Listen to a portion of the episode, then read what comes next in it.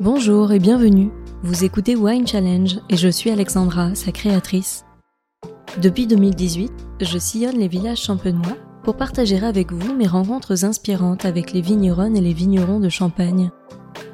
Je vous invite au cœur du terroir pour découvrir leur parcours de vie, tant professionnel que personnel, et ainsi remettre l'humain au cœur du vin. Sans plus tarder, je vous laisse donc avec le portrait vigneron de la semaine, qui nous conduit à Fleury-la-Rivière à la rencontre de Thibault Legrand. Je lui laisse le soin de vous raconter son histoire et je vous souhaite une très belle écoute.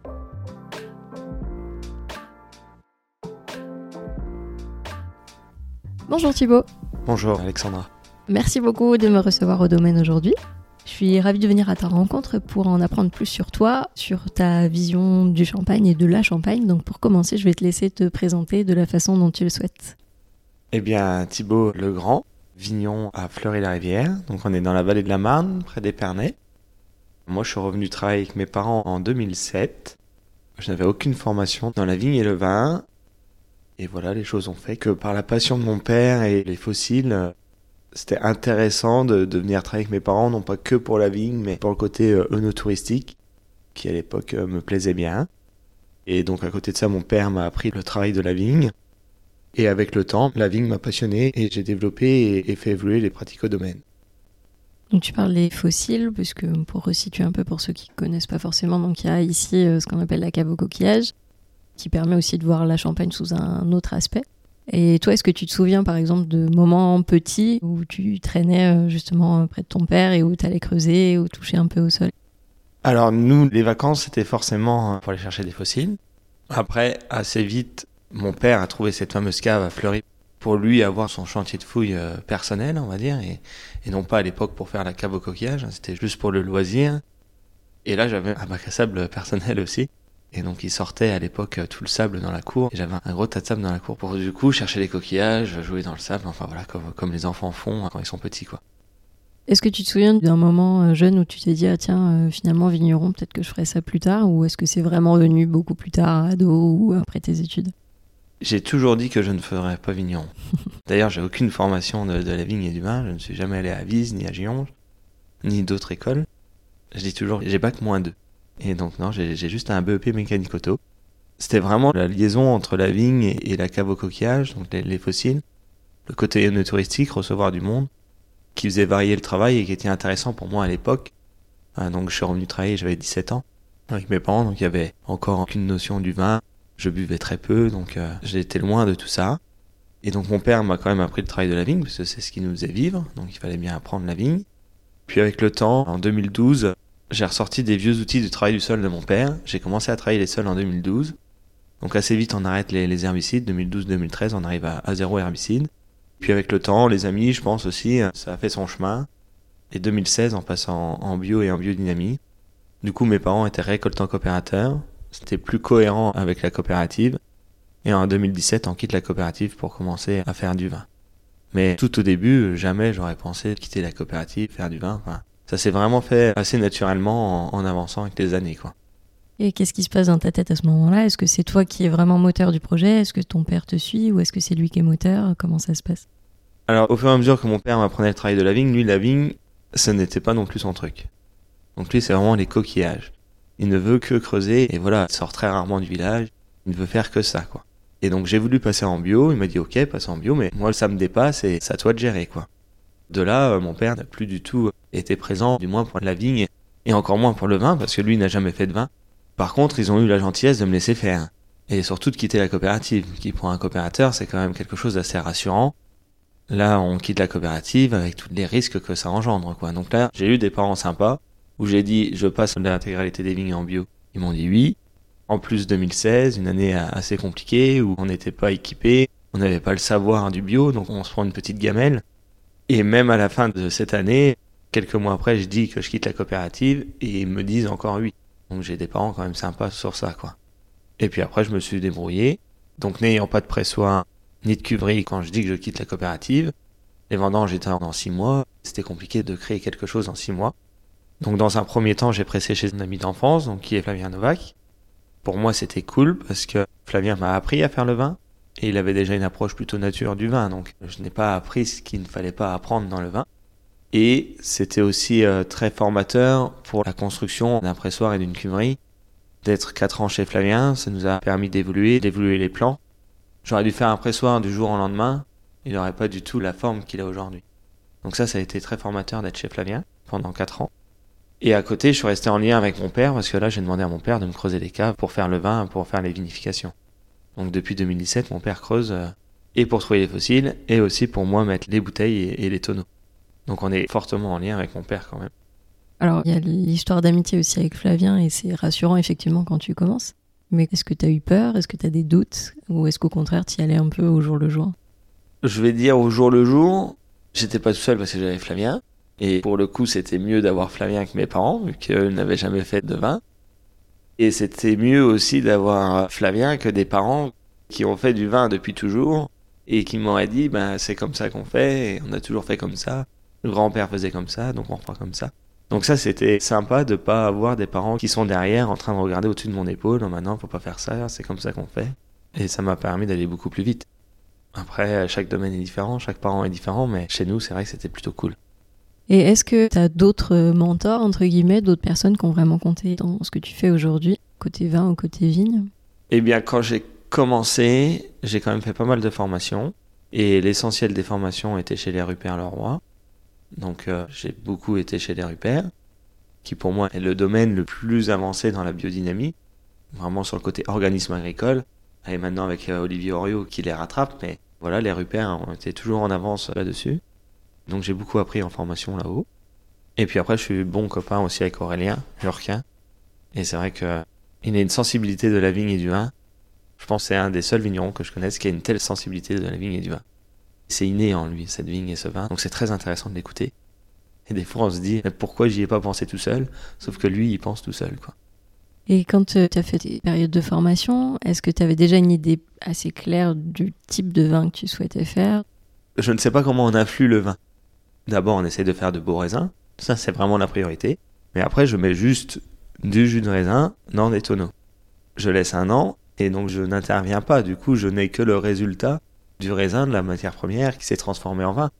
Et n'influant pas, ben, je ne peux pas dire que j'ai fait tel ou tel style, j'ai juste ce qui en ressort. quoi. Et par contre, au fur et à mesure des années où tu maîtrises sans doute maintenant mieux tes terroirs, tes sols, euh, tes typologies euh, voilà, de sous-sol, que tu arrives à mieux comprendre tes vins aujourd'hui qu'il y a quelques années quand tu as commencé Je vois une évolution des vins et on a une évolution à la vigne. Après, chez nous, il y a beaucoup de cases qui changent chaque année. Donc je vais pas dire c'est en faisant ça que ça va changer mon vin, vu qu'il y a beaucoup de choses qui ont évolué. On avait un bio assez maîtrisé, avec un travail du sol, les vignes étaient rognées. Maintenant, on a très peu de travail du sol, voire plus de travail du sol. Suivant les années, voilà, une année sèche, on s'interdit pas de gratter un peu les sols. S'il y a de l'eau, ben, on va pas du tout travailler les sols. On ne rogne plus la vigne, tout est tressé.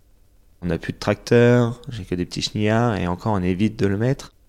En ce moment, on est au moment de la taille eh bien, au lieu de faire des andins et de broyer les, les sarments, on va tout couper en morceaux pour éviter d'amener voilà un chenillard, un broyeur, du tassement de sol, de l'énergie, du bruit. Je pense que c'est toutes ces petites choses-là qui peuvent influer, que ce soit à la vigne ou en cave, qui vont faire évoluer le vin. Donc mes vignes ont perdu un petit peu en vigueur, on a perdu en quantité, mais on a gagné en, en concentration. Donc les vins, je vois bien par rapport à, ma première année 2017 où j'avais quelque chose d'assez frais, tendu, peut-être avec un petit manque d'aromatique, et bien maintenant j'ai des choses plus aromatiques, toujours avec cette tension, mais qui est quand même plus aromatique que mes premières années. Donc je vois l'évolution euh, du vin, j'espère que ça va encore évoluer. Après, par rapport au terroir, ça a été dès le début notre ligne de conduite. Pour être en lien avec mon père et la géologie, on a travaillé par strate géologique. Donc toutes les parcelles de vignes qui poussent sur la même strate géologique, je vais les assembler ensemble pour faire une cuvée. Et je vois bien quand même d'une année à l'autre les similitudes entre chaque cuvée, donc euh, voilà, il y en a une qui est sur des sables, je vais avoir quelque chose d'assez frais, minéral. Une autre qui va être sur des argiles, donc quelque chose qui va être de suite un peu plus riche. Et ça, je l'aurai, pour le moment, ça se confirme d'une année à l'autre. Après voilà, ça fait que trois ans que je vends du vin, donc euh, je peux le dire que sur trois millésimes, quoi.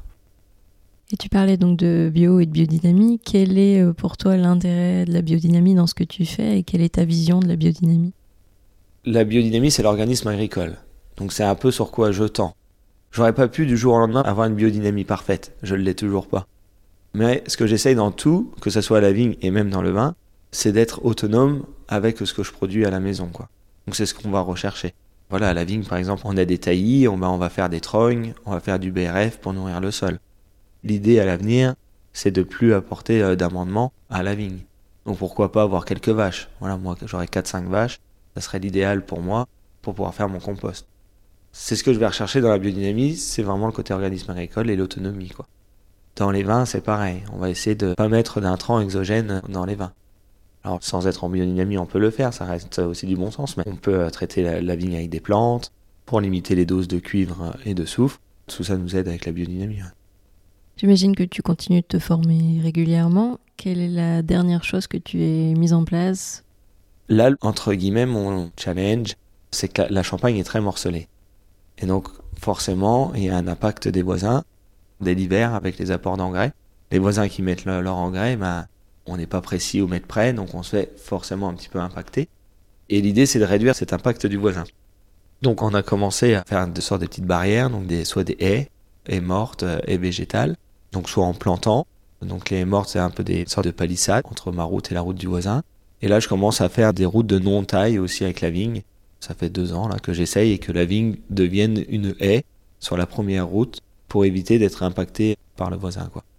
Il me semble que tu pratiques aussi l'agroforesterie. Qu'est-ce que tu y trouves, toi, par rapport à la culture de la vigne?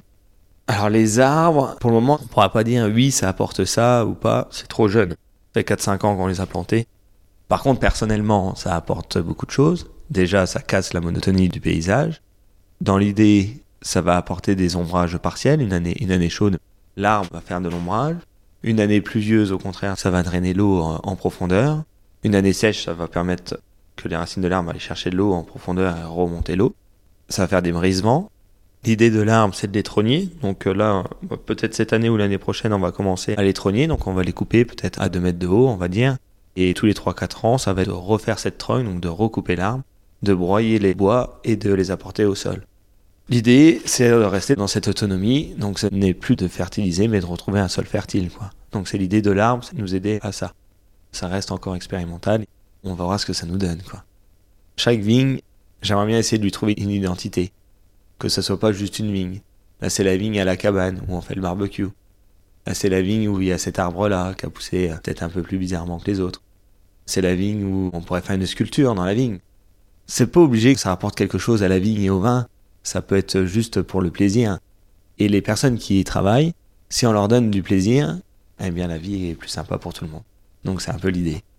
Et tu parles justement des personnes qui t'entourent euh, pour travailler. Est-ce que toi, tu as une équipe euh, Comment ça se passe Ta vision de manager, quelle est-elle? Est-ce que tu te sens manager? Est-ce que voilà, comment tu appréhendes cette partie-là? Alors j'ai deux gars avec moi. Ce qui est bien, c'est qu'on a le même âge. Je me mets pas de hiérarchie forcément. Hein. Tout le monde a la même voix, bien sûr. Je donne un peu mes lignes de conduite, mais ils ont autant à apporter que moi. Donc ça se passe plutôt bien, c'est plutôt cool. Chacun a ses avantages, euh, ses inconvénients aussi. Donc les avantages de chacun fait que c'est plutôt sympa à la fin du compte. Il y en a un qui adore le végétal et la gestion de personnes. Donc par exemple pour le palissage, eh ben, cette personne-là est très bon communicant pour, pour dire allez les gars on y va, on finit la route, comme ça après on, peut rentrer. Donc voilà j'en ai un qui est comme ça, un autre qui est plutôt sur le côté matériel. C'est un bon équilibre entre nous trois et, c'est sympa. Tu as rejoint donc récemment des pieds. Comment ça s'est passé, ton arrivée dans ce groupe-là Et comment tu vois les choses par rapport au collectif Qu'est-ce que ça pourrait t'apporter et qu'est-ce que tu pourrais leur apporter? Bah, Le collectif, c'est que des copains. Je les connaissais presque tous bien. Donc voilà, c'est vraiment que des copains. Donc c'était cool de rentrer dans des pieds des vins, vu que voilà, il y a Flavien, il y a Aurélien. Et on a tous un peu quand même la même vision de la vigne et du vin que je partage. Donc c'était sympa aussi d'aller dans la même direction, quoi. Et je pense qu'on va plus ou moins tous dans la même direction et ça c'est, ça c'est cool. Et tu parlais de l'œnotourisme au tout début, qui était quelque chose qui t'intéressait. Est-ce que c'est quelque chose aussi que tu veux mettre en place? Enfin, Quels sont tes prochains challenges ici? Alors, l'œnotourisme, limite, maintenant, ça va être la partie la plus dure pour moi à, reprendre. Parce que pour le moment, c'est beaucoup mes parents qui gèrent la partie de la cave au coquillage.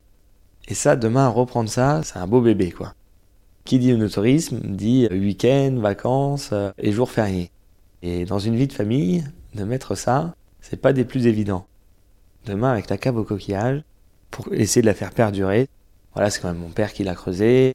C'est quelque chose d'ultra intéressant, c'est unique. Donc ça serait dommage de ne pas continuer, du moins. Mais je ne sais pas encore comment. J'ai pas la réponse. Dans un premier temps, en faisant le lien avec le champagne, on avait toujours des bouteilles de la coopérative et mon père, via la cave au coquillage, vendait les bouteilles de la coopérative. Là voilà, on arrive à un tournant, on n'a plus de bouteilles de la coopérative. Donc la question va être, est-ce que je mets mes bouteilles à moi, sachant que je suis limité dans les volumes? Donc voilà, ça c'est encore des questions. On aimerait bien faire quand même une approche un peu sur notre culture de la vigne et du vin. On draine quand même pas mal de monde et les gens sont demandeurs de savoir. On ne voudrait pas non plus frustrer là les visiteurs ici. Et donc il va falloir qu'on s'organise autour de tout ça, mais là on se gratte encore un peu la tête. Et quel est ton regard sur la Champagne en règle générale et est-ce qu'il a évolué depuis tes débuts? La Champagne évolue. Je pense qu'on est une génération un peu euh, au milieu. Nos grands-parents hein, et nos parents ont eu le côté où il fallait euh, un peu plus productiviste. Et là, on va un peu dans une autre direction. Alors, des jeunes de mon âge, certains y vont, d'autres n'y vont pas, font encore un peu comme leurs parents, voilà. Nous, à l'école, on nous apprenait pas l'écologie. Là, euh, je vois mes petits, on leur apprend l'écologie dès la maternelle, quoi. Donc demain, ça sera logique pour eux d'être dans ces cultures-là. Donc la Champagne va évoluer dans les générations futures, j'en suis sûr, et ça va aller très vite. Et on le voit même là, l'évolution du bio va beaucoup plus vite qu'il y a une vingtaine d'années, quoi. Est-ce que tu trouves des sources d'inspiration dans d'autres domaines? Je pense qu'on a l'inspiration aussi dès qu'on sort, on voit des choses. Alors beaucoup sur le, végétal, on s'inspire beaucoup. Ou aussi tout ce qui est bâti et tout ça, j'aime bien. Donc ça, je m'inspire beaucoup de ce que je vois, pas forcément de l'art de personne ou autre. Par contre, c'est quelque chose que j'aimerais vraiment mettre en place, le côté euh, art, l'intégrer euh, au sein du domaine de la maison et de la vigne. Donc là, on a un projet de plantation de vigne euh, juste derrière, au-dessus de la cave. Et cette vigne-là, j'aimerais bien qu'il y ait une part d'art dedans. Donc avoir des, œuvres d'art à l'intérieur. Pourquoi pas trouver des artistes qui détournent les coquillages ou autres, toujours en restant un peu autour de notre domaine. Coquillages, vigne, végétal, puis pourquoi pas la roche. Voilà, mais pourquoi pas trouver des artistes pour ça? Mais ça, c'est aussi un défi de demain. Une idée de demain et un défi de demain, ça. Je te remercie pour euh, ton temps. Je te souhaite évidemment de mener à bien tous tes projets comme tu le souhaites et de faire de belles découvertes. Eh bien, merci bien. Merci, à bientôt. Merci à toutes et à tous d'avoir écouté cet épisode. J'espère vraiment qu'il vous a plu et qu'il vous a donné envie d'en savoir plus sur l'invité du jour. Vous pouvez retrouver dès maintenant toutes les informations et les références de cet épisode sur le site wine-challenge.com, mais également sur le compte Instagram du podcast at winechallengepodcast. Je vous donne rendez-vous dans 15 jours pour découvrir une nouvelle conversation. D'ici là, je compte sur vous pour partager vos épisodes préférés auprès de tous les amoureux du vin. Merci à toutes et à tous, et à très vite